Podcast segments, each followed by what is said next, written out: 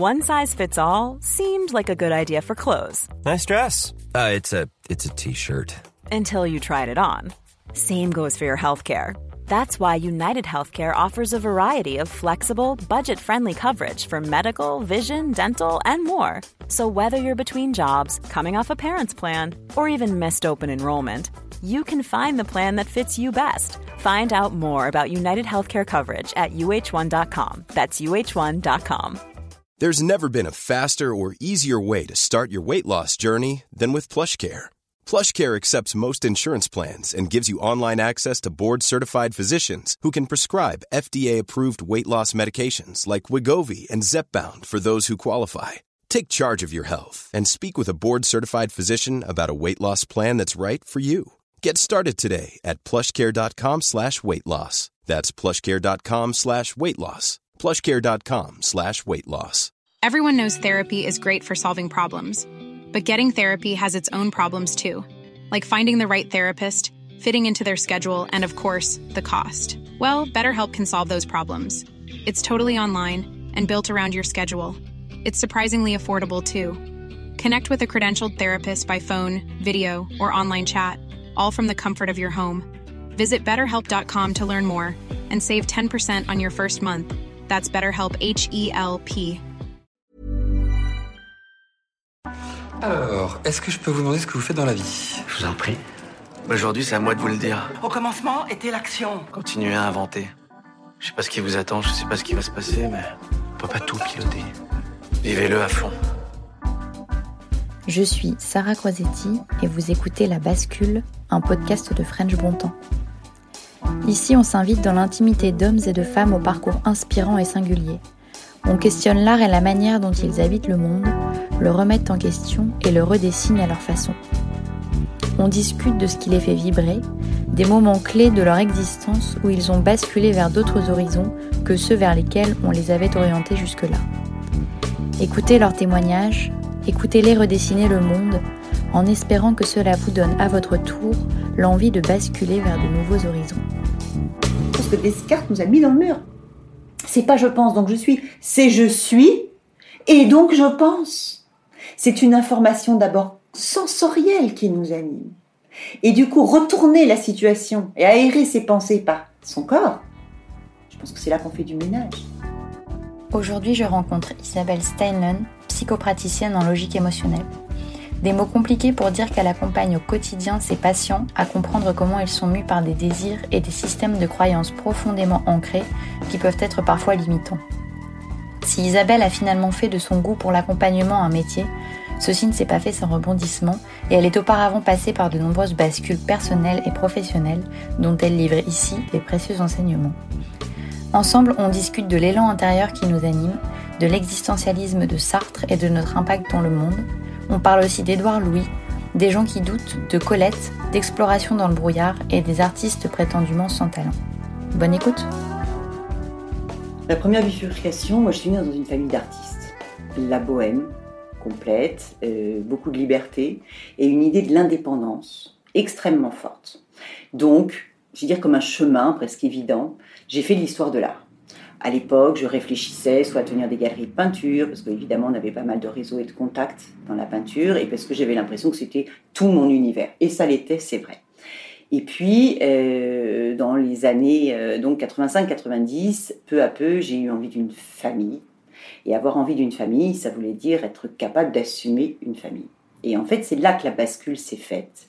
C'est-à-dire que j'ai dû m'extraire d'habitudes, de codes, d'évidence comportementale due à ma famille et à mon milieu qui était travailler pour quelqu'un.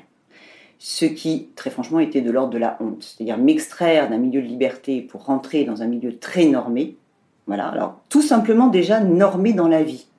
Moi, quand j'étais enfant, je trouvais extraordinaire que mes copains à l'école aient des parents qui rentrent à 17h30. Non, mais ça, c'était complètement fou. Moi, mes parents, ils étaient chez moi, il y avait du monde chez moi du matin au soir et du soir au matin.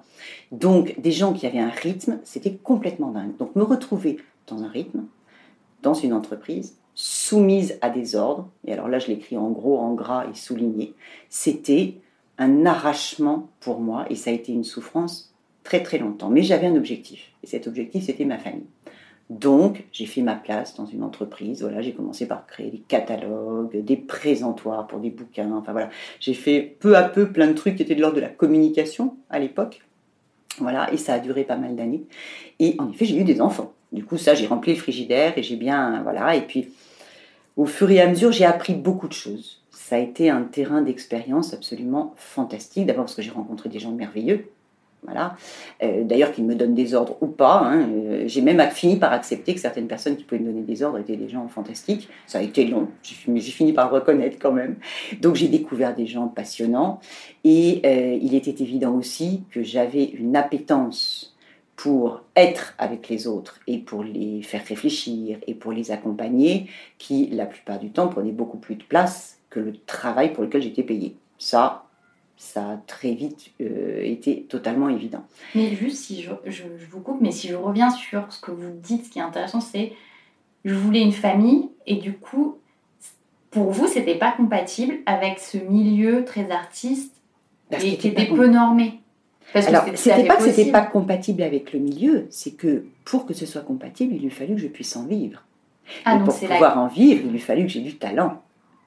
Et seulement du talent artistique Très franchement, je n'en avais pas. Mais alors pas du tout. Donc, je ne voyais pas d'issue. Il n'y avait pas d'issue qui me permette d'être suffisamment bonne artistiquement pour remplir mon frigidaire. Donc j'ai utilisé ce que je savais faire, c'est-à-dire l'organisation. Tout simplement. Donc je savais organiser des, des, expos, je savais organiser des cocktails, je savais regrouper les gens, je savais réunir. Donc j'ai mis ça au service d'une entreprise. Alors après, je savais aussi réaliser des tas de choses. C'est pour ça que j'ai réalisé des catalogues, des choses comme ça tout au début, parce qu'après, j'ai pas fait que ça. J'ai fait plein d'autres choses dans cette entreprise. Mais d'abord, j'ai commencé grâce à ce que j'avais comme valeur ajoutée en venant de mon monde. Voilà. Et mon monde, c'était ça, c'était organiser, réunir, créer des lieux, créer des outils. Ça, je savais faire. Donc j'ai pris ça pour rentrer dans quelque chose de normé. Mais du coup, cette première bascule, elle est aussi motivée par le besoin financier en fait. Alors, c'est le besoin de sécurité absolue. Pour moi, il y avait une responsabilité et c'était représenté par l'argent. J'avais pas d'autre choix. Je me disais, on peut pas avoir des enfants sans pouvoir les nourrir. Donc, euh, il est évident. Et je pense qu'il y avait aussi quelque chose que j'avais appris dans ce milieu artistique, c'est que l'insécurité, elle est à votre porte tous les matins. On peut un jour très bien réussir et le lendemain, plus du tout et donc vivre une sorte d'angoisse. Et je pense que j'avais hérité de ça, et c'est pour ça que je ne me voyais pas du tout être dans une, un, point d'interrogation sur les finances, parce que je l'avais vécu enfant. Je savais ce que c'était que d'avoir de l'argent, voilà, et je savais ce que c'était que de ne pas en avoir. Donc j'ai vécu les deux enfants, j'ai vécu l'angoisse enfant, et je pense que c'est ça qui m'a mené vers l'évidence qu'il fallait que j'accepte de me contraindre pour remplir ce besoin de sécurité. Je pense que c'était vraiment ça qui m'amenait là. Et puis peu à peu, ben, ayant rempli ce besoin de sécurité, les choses intérieurement se sont animées autrement. Oui, c'est ce que j'allais dire, c'est que du coup, pendant toutes ces années, ça satisfait le besoin de sécurité, la famille se fait. Exactement. Et comment ça se passe ensuite, euh, vous, de manière vraiment euh, intime? Est-ce que pendant toutes ces années, euh, c'est-à-dire vous arrêtez de réfléchir et euh, voilà, vous êtes dans une logique, vous savez où vous allez, vous savez pourquoi vous avez fait ces choix et donc c'est plutôt clair. Ou alors il y a quand même une espèce de combat intérieur et, euh, et voilà, des périodes un peu de, hmm. de doute ou d'interrogation. Il y a d'abord le combat intérieur dont je sors victorieuse, puisque j'obtiens ma famille, puisque j'élève mes enfants, puisque j'arrive à avoir du temps. Parce qu'en même temps, je négocie du temps. Je me dis, bon, alors maintenant que j'ai un peu de sous et que je sais, je peux peut-être négocier du temps. À l'époque, ça se faisait pas du tout. Les temps partiels, c'était, on en parlait, mais comme d'un truc incroyable, ça n'existait pas. Et donc, j'ai eu le premier temps, temps partiel de l'entreprise. Donc, j'ai eu et du temps et de quoi remplir le frigo. Du temps pour élever mes enfants. Parce que du coup, je revenais à quelque chose que je connaissais dans l'enfance, c'est-à-dire une présence voilà, une présence permanente, je vais dire. Donc euh, pour moi, c'était important d'être là. Voilà, il ne s'agissait pas juste d'être mère pour être mère, il s'agissait d'élever, il s'agissait d'accompagner. Pour le coup, il y avait déjà le, mot d'accompagnement, ce qui semble à peu près évident quand, euh, quand on élève ses enfants. Donc du coup, je me suis, entre guillemets, payée en temps. Ça, ça a été la deuxième partie. Et puis, eh ben, ensuite, ils ont grandi. Et là, une impression de ne pas être à ma place. Une impression de ne pas être utile que tout cela n'avait plus de sens, ce qui n'était pas complètement faux. puisque j'avais atteint un premier objectif, tout cela n'avait plus vraiment de sens. Et donc j'avais vraiment envie de commencer à me déployer. Je pense que là, cette espèce de petite euh, chose qui était toujours en moi, très très battante, de créer, d'être libre, cette fameuse liberté là qui était toujours un petit peu là, comme un grelot, ben, elle a pu laisser passer le son et dire bon, et maintenant, et maintenant on fait quoi? Maintenant tu as atteint ça, et, qu'est-ce que tu fais? Voilà. Donc il y avait vraiment cette espèce de vibration intérieure, une sorte de d'appel à être et à être pour moi. Voilà, plus que dans l'appartenance familiale. Il y avait ça, et puis, et puis à un moment, il y a eu différents drames qui se sont projetés dans mon existence, des pertes, des deuils, euh, dont un deuil très difficile à surmonter, voire peut-être pas encore surmonté d'ailleurs, et où là, il est apparu que je ne pouvais plus continuer. Je devais absolument donner du sens à ma présence, puisque de ma famille, j'étais la seule encore vivante. Et je devais, je me devais d'avoir un rôle quelque part, d'être utile aux autres. Voilà. Et à partir de là, l'appel a été plus fort. La bascule, elle était déjà faite. Elle était faite intérieurement. Elle s'est faite ensuite dans la réalité. Mais intérieurement, il y avait déjà quelque chose qui faisait que j'étais plus où j'étais. Et il a fallu pas très longtemps, en fait, après, après ces deuils, pour que je décide de tout arrêter et de reprendre des études. Et à ce moment-là, c'était une évidence. Il n'y avait plus le choix, c'est une question de survie. Voilà. Et je pense que c'est en passant par la fragilité, d'ailleurs, par une faille absolument terrible, que c'est devenu une opportunité. La fragilité m'a amené à l'opportunité. Il fallait que je transforme. Je ne pouvais pas rester à ce que je vivais à ce moment-là, je devais en faire quelque chose.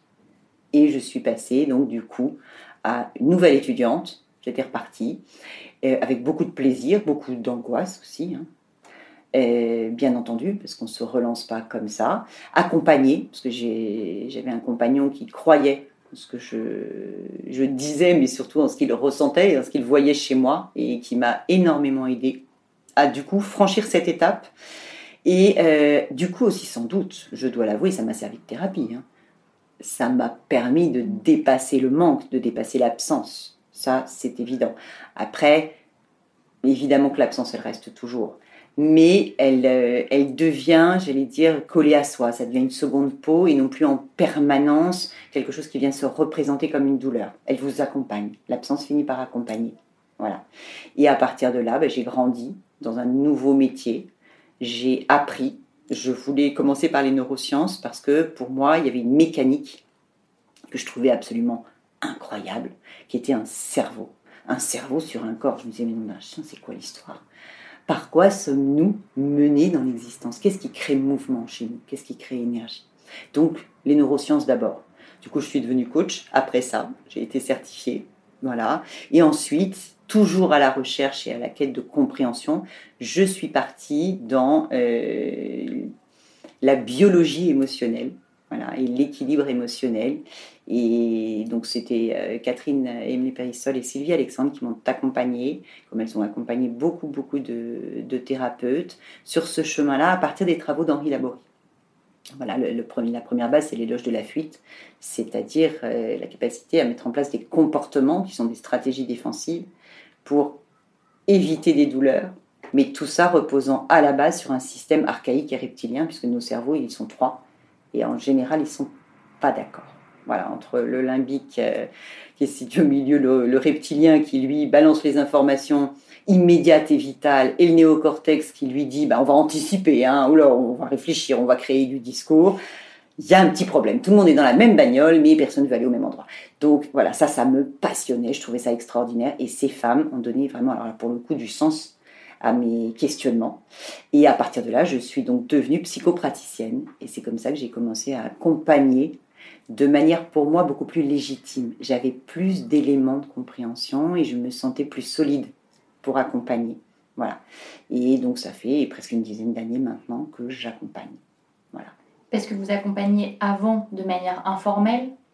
Avant, pas du tout avec les mêmes outils. Pas du tout avec les mêmes outils. Pas du tout avec les mêmes outils. Pas du tout non plus avec la même aisance, parce qu'il y a quelque chose peu à peu qui se pose en soi aussi. Voilà, parce qu'on continue à apprendre. On apprend tout le temps. On ne s'arrête jamais d'apprendre, de lire, de rencontrer, de suivre des conférences, d'être supervisé. Enfin, on est en permanence confronté à de nouveaux questionnements, et puis chaque personne est unique, donc chaque personne est un mystère. Quand elle arrive, c'est extraordinaire, parce que c'est une nouvelle histoire qui s'ouvre pour nous. Et dans cette histoire, on va se promener avec la personne, et puis on va prendre une jolie lampe torche, et on va éclairer des bouts de son histoire qu'elle n'a pas éclairés. Voilà, tout simplement. Parce qu'on a des autoroutes de pensée, parce qu'on a des croyances, parce qu'on a des évidences, parce que tout ça s'est construit de manière à survivre, et que du coup, ben, on ne regarde pas les angles morts, on ne va pas à certains endroits. Et moi, je suis là pour, avec beaucoup de délicatesse, amener dans les angles morts. Voilà. Et donc là, il y a quelque chose de, oui, de l'aisance, mais c'est une aisance qui n'est pas forcément du confort, c'est-à-dire qu'il faut toujours se remettre en question. Et il faut toujours considérer que chaque personne vient vous présenter un nouveau décor. C'est absolument extraordinaire. Ça m'a permis de faire des rencontres merveilleuses et de découvrir en permanence de nouveaux mondes. Donc je reste toujours très, j'allais dire, éperplexe, parce que c'est important, il faut toujours se poser des questions, bien entendu, et admirative de tous les gens qui viennent me voir. Et après, est-ce que j'utilise ma vie? Évidemment, intérieurement, j'utilise ma vie, oui, et mes goûts, et qui je suis. Et maintenant, je l'ose beaucoup plus et de plus en plus, avec grand bonheur d'ailleurs. Oui, c'est ce que j'allais dire. Est-ce que justement tout ce vécu, il sert quand vous conseillez, quand vous accompagnez Est-ce qu'il y a, est-ce que il y a vraiment quelque chose de l'ordre de euh, vous êtes passé par ces mêmes émotions et par ces mêmes euh, peurs limitantes euh, et, et, que du coup c'est beaucoup plus facile de conseiller quelqu'un quand on est passé par, par les mêmes alors, c'est plus facile, j'allais dire, et en même temps, il faut prendre garde. Parce que si je considère en fait l'autre à travers mon prisme, je rate son histoire. Donc, c'est plutôt d'abord j'entends l'autre, et mon prisme me permet d'éclairer certains petits bouts. Mais je ne dois surtout pas transférer mes épreuves, mes expériences, la manière dont je m'en suis sortie sur l'autre. Ce serait une erreur totale, c'est-à-dire que je lui enlève son libre arbitre. Donc je ne dois pas, j'allais dire, conseiller. Je dois ouvrir des champs de questionnement, ouvrir des rencontres avec soi-même, voir à quel point on peut être dupe de son système émotionnel. C'est fantastique et c'est libératoire. Comme de ses croyances limitantes qui tout d'un coup on se dit mais c'est une pensée. Ça n'est qu'une pensée. C'est extrêmement soulageant. Enfin, comme quand on fait de la méditation et que peu à peu, on arrive à laisser passer ces troupeaux de pensées sans s'y accrocher. On se dit, mais ah, mais c'est bon. Mais là, c'est la même chose. Voir, comprendre, sentir que cette pensée qui a un effet sur soi n'est finalement que de l'ordre de la pensée et qu'on peut la laisser passer. Elle a un sens, elle en a eu un, elle a été efficace et en même temps elle peut juste passer et ne pas avoir d'effet sur soi. C'est fantastique, ça ouvre plein de nouveaux champs comportementaux. Et c'est ça que je dois faire. Donc surtout pas me projeter, surtout pas. Il est vrai, évidemment, que par contre, à partir de mon expérience, qui du coup a été très diverse, ça me permet d'avoir un socle personnel, une certaine solidité. Voilà, ça c'est évident. Mais je fais très attention à ne pas me tromper de place. Ok, c'est clair. Mais si on revient du coup sur la question du sens, moi ce que je relevais, c'est que généralement c'est un besoin qui est euh, présent chez beaucoup de gens. Mais chez vous, j'ai l'impression qu'il est relié à la famille, au noyau familial. Il était intimement lié avec quelque chose qui, euh, qui vous ramenait à la famille et c'était pas forcément le sens de manière générale par rapport à la société ou par rapport au monde dans lequel on vit. De ce que vous dites, je le comprends un peu comme ça. Est-ce que c'est est -ce c'est vrai? Alors, je pense que la famille, alors là aussi, ça fait partie des transmissions. Hein, euh, ça a toujours été, peut-être parce que justement, moi j'ai une famille très éclatée. Et, mais quand je dis très éclatée, c'était euh, vraiment ça. J'ai découvert très tard que j'avais des demi-sœurs, voire des sœurs adoptives. J'en savais strictement rien. Alors je, connaissais leur existence, hein, mais je n'avais aucune idée en fait du statut. J'ai découvert ça plus tard. Euh, j'avais des parents qui eux-mêmes, euh, soit n'avaient plus de famille pour des drames personnels, soit avaient une famille extrêmement limitée. Et donc, moi, je rêvais d'une grande famille. Je, rêvais de faire autre chose avec en même temps cette capacité au lien qui m'avait été apprise, transmise et que je savais développer. développer. Et ça, c'était une véritable euh, aspiration pour moi et inspiration du coup que l'idée de créer un, tissu affectif. Oui, Ça, c'était très important, c'est vrai. Après, la famille, c'est très très large. Ça peut être très très très large. Je pense que ma famille aujourd'hui, elle est faite de gens avec qui j'ai pas de lien de sang mais avec lesquels je me reconnais, avec lesquels j'ai des enthousiasmes communs, avec lesquels j'ai des échanges extrêmement constructifs qui peuvent juste être basés sur de la joie d'ailleurs. Hein. Mm. Ça peut être très simple, l'échange. Donc oui, la famille plutôt dans le sens de tout ce qu'elle peut apporter de solidité. Voilà. Et puis, euh, je crois que, évidemment que la famille, c'est le nœud de tout, hein, bien entendu. Mais je crois que. Alors, je ne sais plus qui disait ça d'ailleurs, il n'y a qu'une chose qui soit pire que d'avoir une famille, c'est de ne pas en avoir. Et je pense que c'est exactement ça. Le truc, c'est que moi, j'ai voulu resserrer. Voilà, j'ai voulu resserrer les liens et j'ai voulu que, j'ai voulu que ça puisse un jour être transmis. C'était ça l'idée. C'était là que je trouvais du sens, à ce moment-là. Voilà. Et la preuve, c'était pas complètement suffisant, puisqu'un jour, j'ai eu envie de trouver du sens uniquement pour moi et de me déployer. Donc il y a bien un équilibre. Moi, il s'est fait sur le temps. Mm.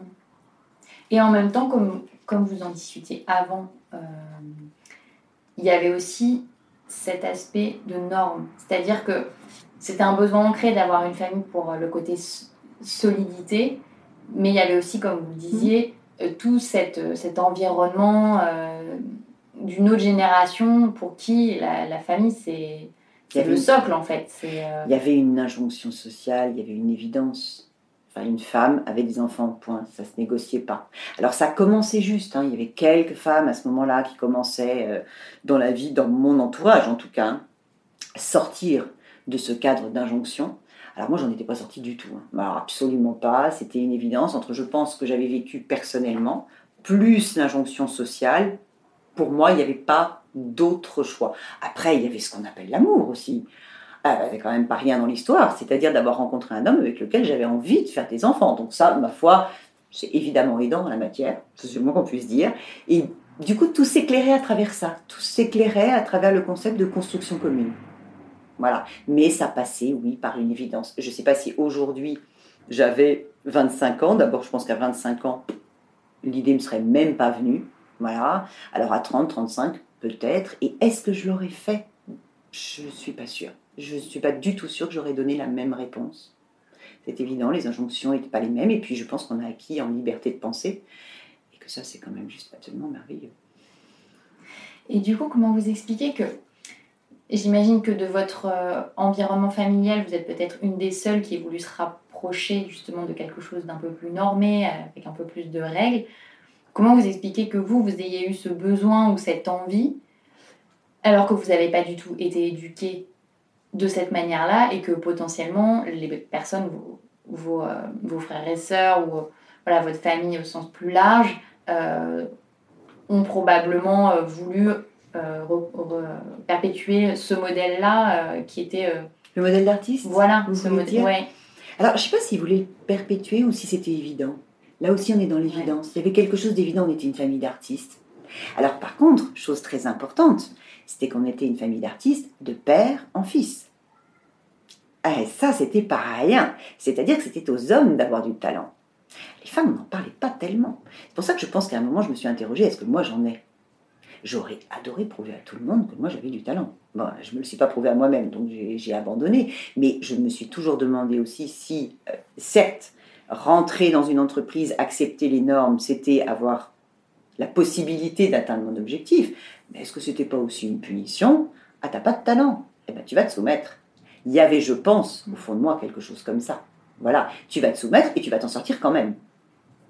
Il y avait ça, une sorte d'orgueil, du bah ok, je suis pas estampillé artiste. Bon, bah, très très bien. Mais ça d'ailleurs, j'avais pas de talent. Enfin, c'est curieux quand même de, de s'auto-proclamer euh, sans talent. C'était une évidence. Alors après, j'en ai découvert ça va mieux, ça va mm. beaucoup mieux. Hein, je me suis réconciliée avec moi-même. Mais à l'époque, c'était vraiment ça. C'est que j'avais pas de talent, je ne savais pas sculpter, je ne savais pas dessiner. Enfin, je faisais de très jolis bons hommes, hein, mais ça m'aurait pas emmené, euh, voilà. Donc, et euh, eh ben à partir de là, c'était évident, j'en avais pas. Il y avait même pas de pensée autre. C'est-à-dire que j'aurais pu à l'époque me dire, je vais écrire. Il y avait un nombre de possibilités énorme. Ah non, il y avait une évidence que si je ne savais ni peindre ni sculpter, c'était terminé, j'avais pas de talent. Voilà. Et quelque part, je me suis un peu voilà, auto-flagellée en disant bah, puisque c'est comme ça, tu t'en sortiras autrement et tu vas rentrer dans les normes. Point. Bon, je ne suis pas rentrée dans les ordres, je suis rentrée dans les normes.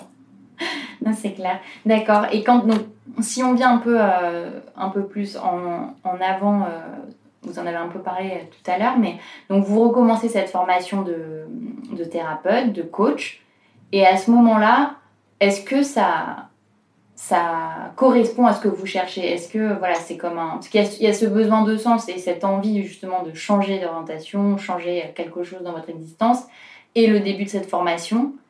Est-ce que à ce moment-là, vous dites c'est exactement ça que je cherchais? Pas du tout.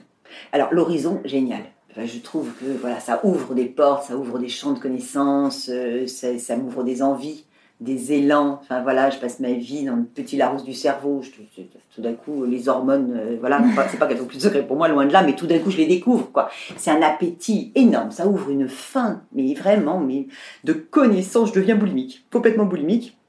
Mais ça suffit pas. Et ça suffit pas du tout. Alors, je suis prise entre deux feux. Je suis prise entre ben, l'envie d'apprendre, donc tout d'un coup c'est énorme, ce qu'il y a à apprendre, les champs sont terribles. Après, je suis pas légitime, je suis pas médecin. Et le côté pas légitime, ça s'agite longtemps. Alors, comme une croyance limitante et en même temps comme une croyance qui me permet d'aller plus loin. Limitante parce que du coup, je me dis je peux pas commencer à travailler.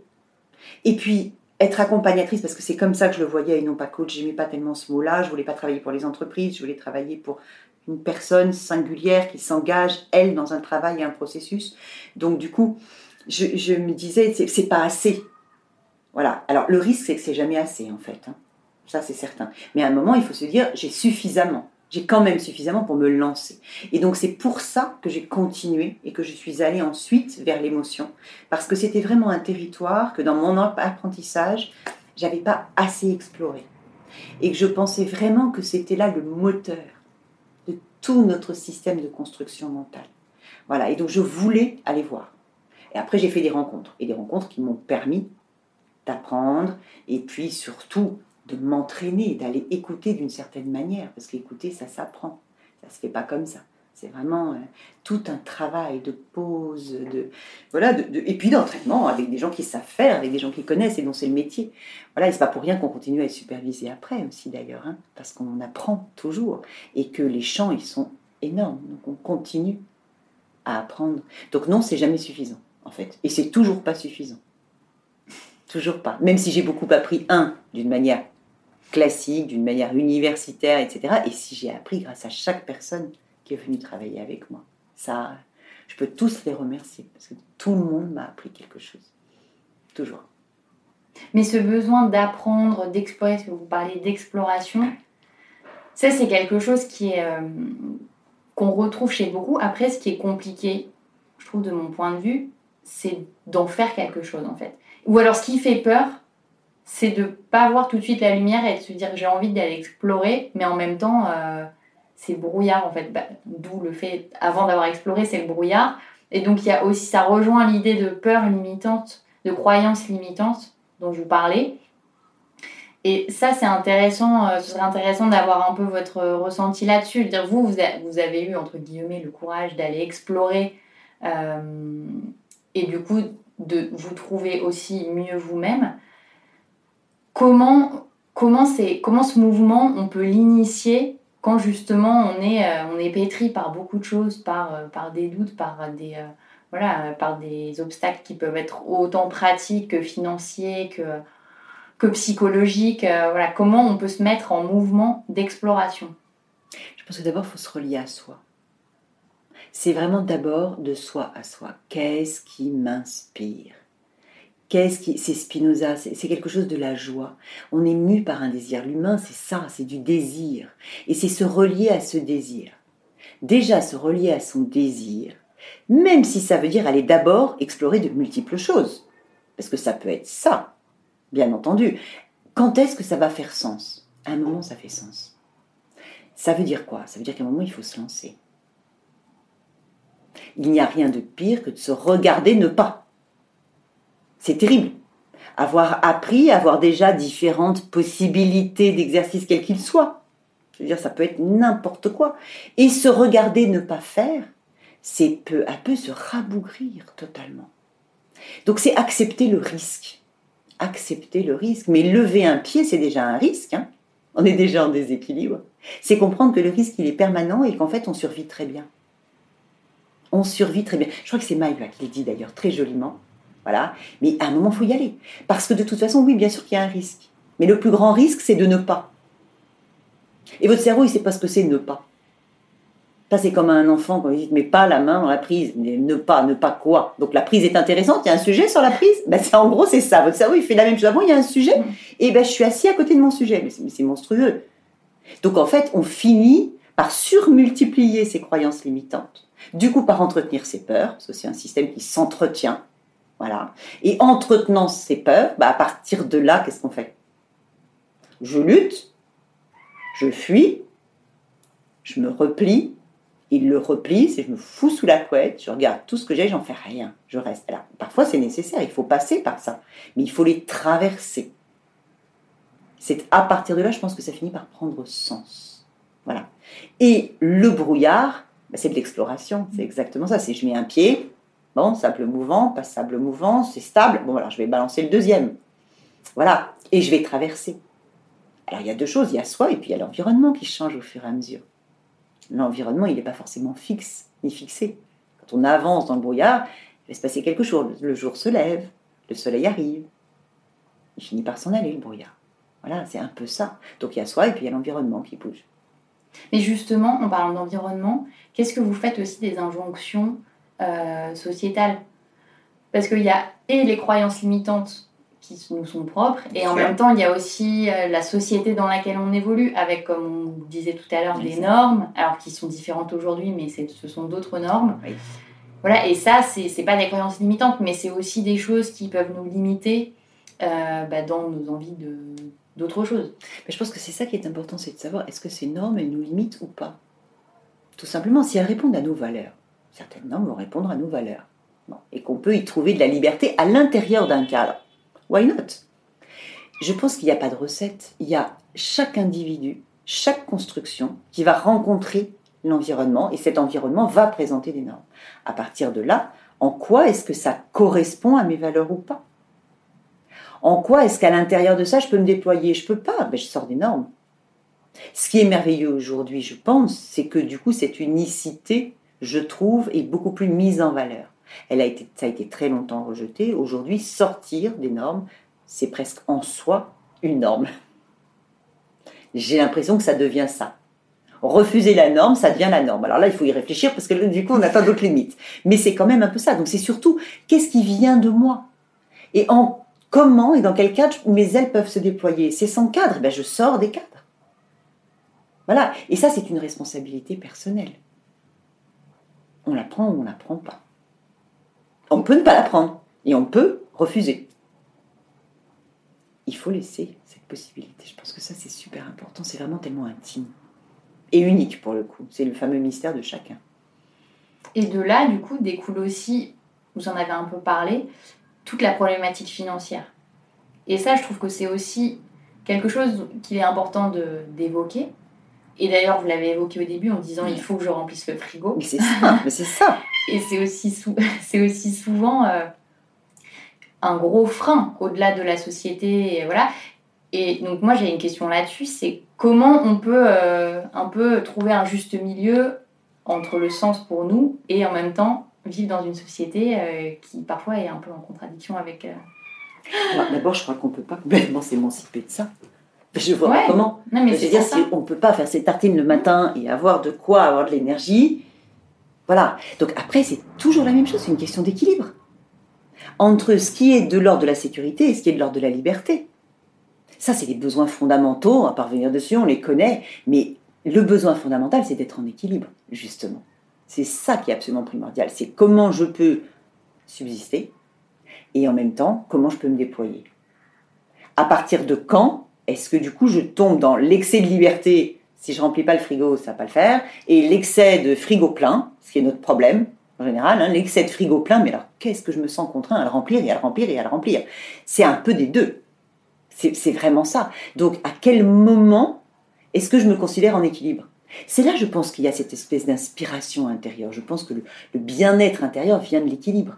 Il ne peut pas être ni dans un excès ni dans un autre. Et ce bien-être, c'est celui qui vous interpelle. Voilà. C'est celui qui ouvre les horizons, c'est celui qui ouvre le brouillard. Voilà. Donc je pense que terriblement, en fait, il faut. euh, alors, on parlait de normes tout à l'heure, c'est-à-dire de choses qui vous encadrent, mais finalement, il faut s'encadrer soi-même. C'est je remplis comment mon besoin. Et je pense que c'est à partir de là, en équilibre entre beaucoup de liberté et de la sécurité, qu'on va pouvoir se dire bah, maintenant j'ai un chemin qui se dessine. Question d'équilibre. Après, c'est très difficile quand on a commencé à avoir du confort, revenir sur ce confort. C'est un risque. C'est encore là, pour le coup, c'est l'éloge du risque. Je le prends ou je le prends pas? Ah bah tiens, je survis quand même. Je survis parce que je suis animée par quelque chose. Je pense que c'est vraiment là que ça se joue, dans cet élan intérieur, ce fameux désir dont on parlait tout à l'heure. Mais ça, c'est intéressant parce que j'ai beaucoup d'échos de gens qui, euh, qui, se, qui ne s'épanouissent plus dans la vie dans laquelle ils sont. Et concrètement, ils ne savent pas vraiment euh, par où commencer en fait. Donc, il y a par exemple euh, qui disait en fait il faut faire la stratégie des petits pas. Donc ça, ça peut être une clé. Mais du coup, concrètement, vous, quel serait votre conseil? Si on ne sait pas par où commencer et que tout est un peu brouillon, comment on peut, comment on peut s'y prendre? Ce que je vous disais tout à l'heure, c'est-à-dire qu'est-ce qui m'anime intérieurement, qu'est-ce qui va s'appeler en premier, sans le réfléchir forcément d'ailleurs, parce qu'au bout d'un moment, on finit par soi-même se prendre les pieds dans le tapis, je crois. Donc il y a beaucoup de ça et il y a beaucoup en effet des petits pas. Je pense que les petits pas, moi j'appelle les pas japonais dans un jardin, voilà, ça permet de découvrir que, ah tiens, il y a un érable à droite, tiens, il y a une fontaine à gauche, et donc finalement de se trouver de nouveaux pas et prendre son temps, oui. Bien entendu, une fois qu'on est décidé, c'est relever ses manches et faire. Je crois que là, ça aussi, ça rejoint complètement Mayua et cet élan de rire d'ailleurs qu'elle a autour de ça, mais, mais c'est vraiment ça. Là maintenant, j'y vais. Parce que sinon, le temps passe. Et après C'est d'une tristesse absolue. Voilà, donc vous n'allez pas rester devant toutes vos possibilités, votre champ infini de possibilités, assise à attendre que l'un vienne vers vous. Non, c'est à vous de vous bouger. Quoi. Mais ça, ça me fait penser, je me rappelle un de nos échanges où vous m'aviez dit, euh, vous oubliez un paramètre dans votre équation et qui était justement cette envie. En fait, ce, l'élan. Cet élan. Et en fait, vous m'avez dit, mais faites attention parce qu'à un moment, l'élan, il sera plus là, en fait. Et c'est vrai qu'on prend ça pour acquis, de se dire, bah, j'ai le temps, dans 10 ans, je peux faire ça, ou euh, voilà, ça, je le remets à plus tard. Et en fait, on ne prend pas forcément en compte que, bah non, au moment, euh, à un moment, il n'y aura plus la même énergie. Du tout. Il n'y aura plus la même énergie, il n'y aura plus, évidemment, non plus forcément les mêmes envies. L'envie, c'est l'élan. Et on change, on évolue. Heureusement d'ailleurs. Hein. Heureusement j'ai sacrément évolué. Mais voilà, et donc, est-ce qu'à ce moment-là, ce qui m'anime donne sens Et, j'allais dire, le sens, c'est celui de l'équilibre, c'est-à-dire vraiment se sentir exister, avoir une présence sur Terre. Je trouve que ça, c'est primordial. C'est qui j'ai envie d'être sur Terre. C'est super important. C'est comme quand on se regarde le matin, est-ce que j'ai envie de vivre avec moi ce matin? Ben bon, il y a des jours où je réponds non. Hein. J'ai pas du tout envie d'être cette personne-là le matin. Vraiment. On va se coller un élastique, on va sourire, on va, on est vivant ce matin, quoi. Chouette, super. Mais je pense que pour réaliser, c'est à peu près la même chose. C'est à peu près la même chose. Il y a du brouillard. Il va se lever. Évidemment qu'il va se lever. Voilà. Et, c'est là-dedans qu'on va trouver, parce que sinon, si on attend que ça vienne de l'extérieur, d'abord ça peut ne jamais venir, ok? Et puis ça peut être plein de contraintes. Des contraintes choisies, c'est quand même plus tout à fait des contraintes. Oui, c'est ce que ça rejoint aussi ce que vous disiez sur Sartre, de euh, bah, se rendre compte que vous avez euh, une implication, en fait, que des choses peuvent venir de vous. Oui, que vous avez une responsabilité. Et cette responsabilité, elle est de vous à vous. Et forcément, elle a des échos dans le monde, bien entendu. Ça, et ça, je trouve que c'est extraordinaire en termes de motivation. Ça dépend de moi. Je suis responsable, je suis la, responsable de la façon dont je me raconte mon histoire. Je suis responsable de mes croyances et de ce que j'en fais. Certaines, bien sûr, m'ont été transmises, mais qu'est-ce que j'en fais? Qu'est-ce que je fais de ça? À partir de là Voilà. Alors des fois, il est urgent de ne pas faire. Mais dans ces cas-là aussi, c'est quand même un mouvement, c'est-à-dire une décision personnelle. Voilà. Et donc ça, ça ne peut venir que de cet élan intérieur, que de ce désir. On revient au désir. Mais ça, je trouve que c'est, enfin, c'est remercier la vie que d'accepter son désir. Ça me fait penser, en fait, j'avais pris justement un des livres d'Édouard Louis parce que ça rejoint ce sujet-là. Et il y avait une phrase que je, voulais, euh, que je voulais vous lire pour que vous puissiez me la commenter, parce que ça rejoint un peu ce que vous venez de dire. Et c'était. Donc c'est son dernier ouvrage. C'est son dernier ouvrage, Combat et métamorphose d'une femme. Et donc il parle de la vie de sa mère, qui a été euh, plutôt misérable parce qu'elle n'avait pas fait d'études, euh, qu'elle a vécu avec des hommes violents, alcooliques, et que et que voilà, elle ne s'est pas réalisée en tout cas. Et il dit à son propos, elle était humiliée, mais elle n'avait pas le choix ou elle pensait qu'elle ne l'avait pas. Et en fait, ça, ça, ça rejoint aussi ce que vous disiez de... En même temps, ça nous incombe en fait, mais la frontière entre on peut le faire et c'est impossible, bah c'est aussi ce qu'il dit, c'est que c'est complexe quand même de, se dire euh, je suis en même temps acteur de ma vie et en même temps il y a beaucoup de contraintes, il y a des choses que je maîtrise pas et donc la frontière elle est quand même très minime. Alors la frontière elle est très, très minime et c'est d'ailleurs très chouette que vous ayez appelé euh, ces podcasts la bascule parce que c'est la même chose. Sur une bascule, trouver l'équilibre. C'est exactement pareil.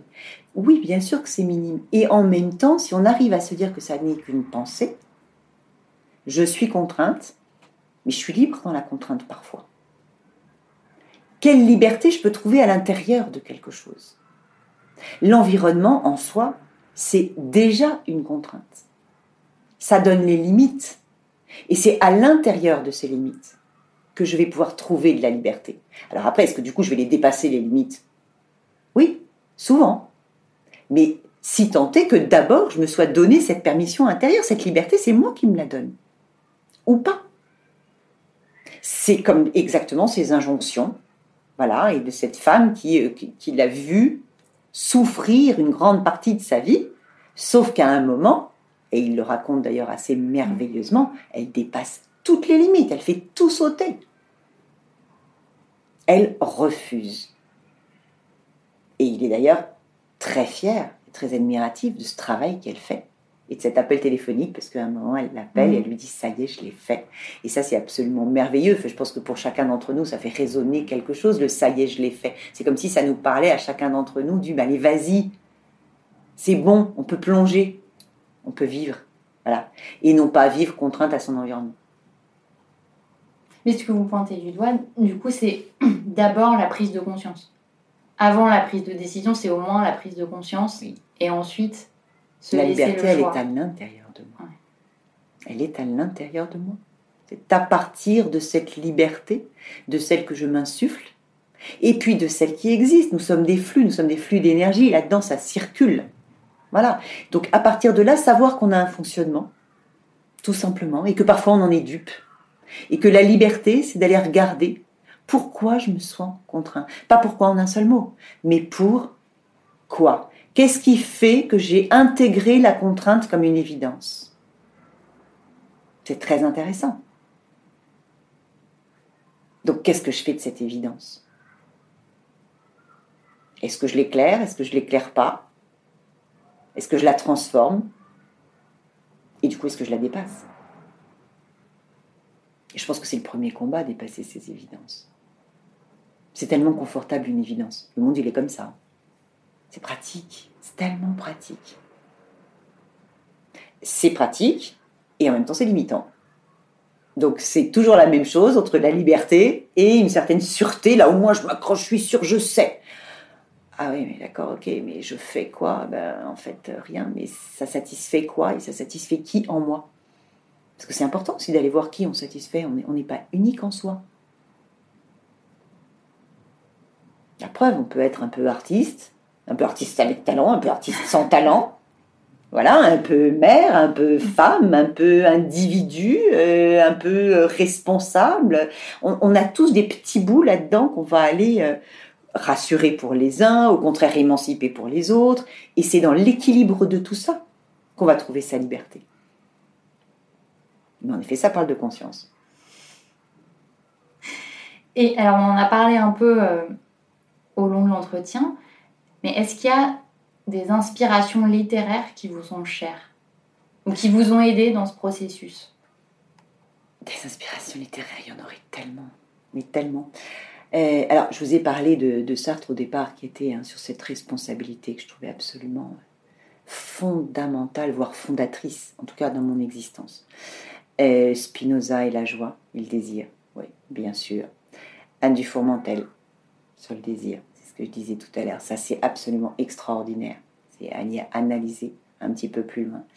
Euh, Bobin, Bobin, c'est merveilleux. C'est de la poésie et de la foi. Et c'est extrêmement, euh, j'allais dire, euh, matérialisant intérieurement.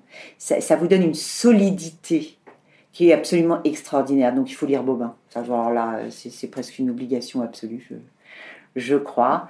Euh, après, si, il y, y, a des choses absolument, on parlait tout à l'heure d'équilibre, de doute, de conscience il y a quelqu'un qui euh, que je trouve extraordinaire. pour le coup, c'est pas de la littérature, mais c'est de l'écriture.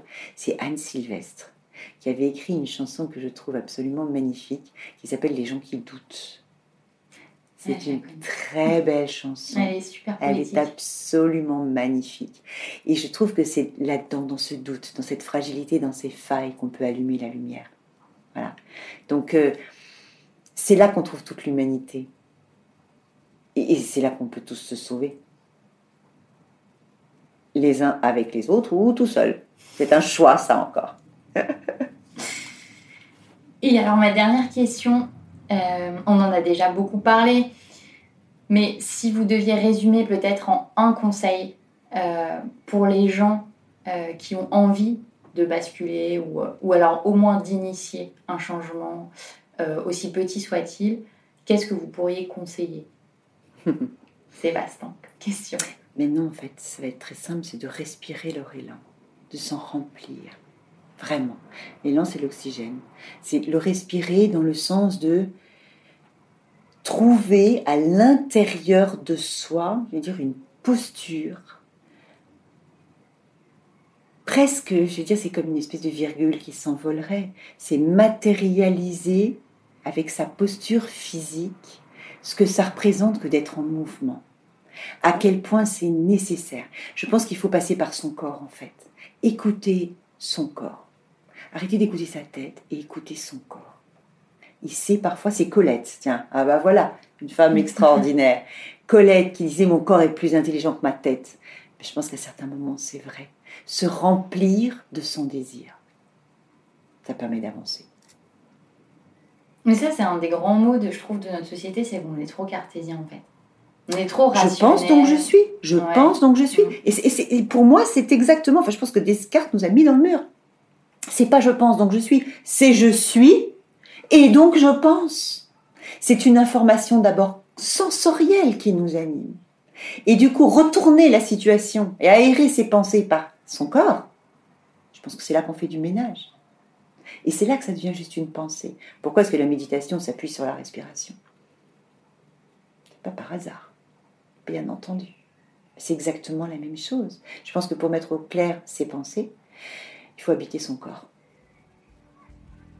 Donc habitez vos corps. Ce sera le mot de la fin. Merci beaucoup Isabelle. Merci Sarah. Pour retrouver toutes les références et les ouvrages abordés dans ce podcast, rendez-vous dans la description du podcast ou sur le compte Instagram French Bontemps. Et si vous avez aimé, n'hésitez pas à vous abonner, à laisser une petite étoile ou un mot doux sur Apple Podcast. À bientôt pour un nouvel épisode de La Bascule.